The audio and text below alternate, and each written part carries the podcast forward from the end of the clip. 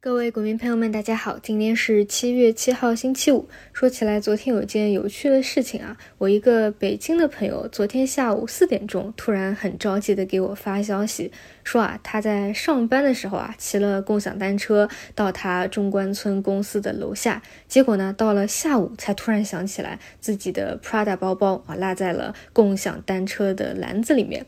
那你想啊，从早上十点上班啊，到下午已经大半天了，又在完全开放的一个场所当中啊，又是个有品牌的包包，那么大概率呢，想的是找不回来了。结果啊，居然还在那边啊，没有人拿走这个车子呢，也没人开掉。然后就在想这个原因啊，除了大家的素质很高以外啊，可能还有一部分原因真的是因为北京昨天太热了，四十一度的高温，可能呢都没有人啊想到要去骑车上马路。然后呢，正好想到啊，昨天下午啊，大家应该也看到一个新闻了，哎，就说世界气象组织啊官宣厄尔尼诺条件出现了，所以呢。你们可能感受得到啊，最近是极端的一个高温，而且呢，现在预测是有望突破二零一六年的极端高温记录啊，这个呢肯定会对各方各面啊其实都有影响啊，这个是比较广泛的影响了。我以前呢是做过像啊拉尼娜的这个气候对各个板块的影响的，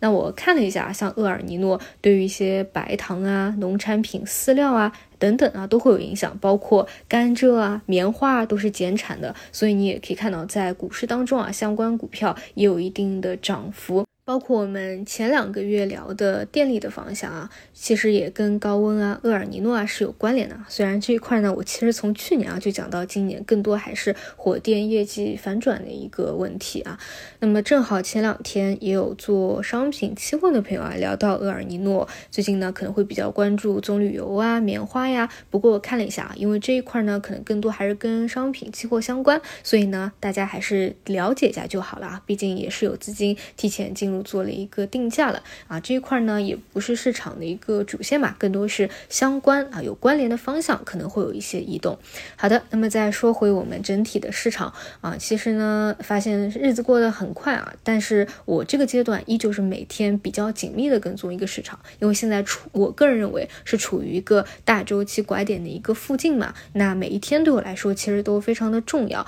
无非呢就是当中细节的一个问题，比如说像指数，其实现在。呢还是在进行一个窄幅的上下震荡，那我们就是保持耐心。这里呢，之前给大家讲过啊，相对最差的一个情况，无非呢就是去再去补一下下方的那个三幺三六缺零缺口，但这个呢是不一定的啊。大家更重要的还是把握好大的周期。那么好的情况呢，就是不再破前低了啊，更多是回踩进行一个确认。那现在短期的市场呢，主要问题还是轮动太快啊，包括量能没有释放出来。所以呢，虽然像昨天啊啊许久没有表现的 AI 板块啊，像 CPU 啊啊应用啊，包括存储芯片啊，都有一波脉冲。不过呢，像如果只是八千亿、九千亿的一个缩量环境啊，其实就不太能支撑板块性的一个持续性的拉涨。另外，我们节目这边的几个听友啊跟我说，打算这两天去上海的世界人工智能大会转一圈，挺好的啊，真的有很多头部公司啊，就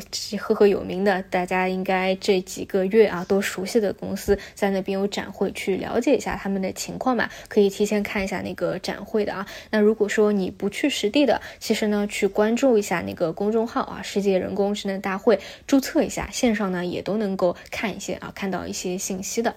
好的。那我个人呢，从这个又是市场热点啊，又是比较看好关注的一个方向来看的话，个人还是比较聚焦于无人驾驶。所以呢，前两天也给大家解读了，我认为市场的利空，哎，到底是不是利空的一件事儿。那么昨天早盘呢，也基本消化掉了，也没有受到多大的一个影响。然后呢，尾盘也比较超预期的啊，很多个股出现了拉升。不过这里要注意啊，因为现在这个环境切换太快，尾盘拉升的，你就记住不要。过多的去追涨，那这一块呢，后面的催化应该也比较多，你们也可以持续的保持关注啊。那具体盘面的波动和今天回调的一个情况，哎，我们就到盘中再去做解读。好的，以上就是今天的早评内容，那我们就中午再见。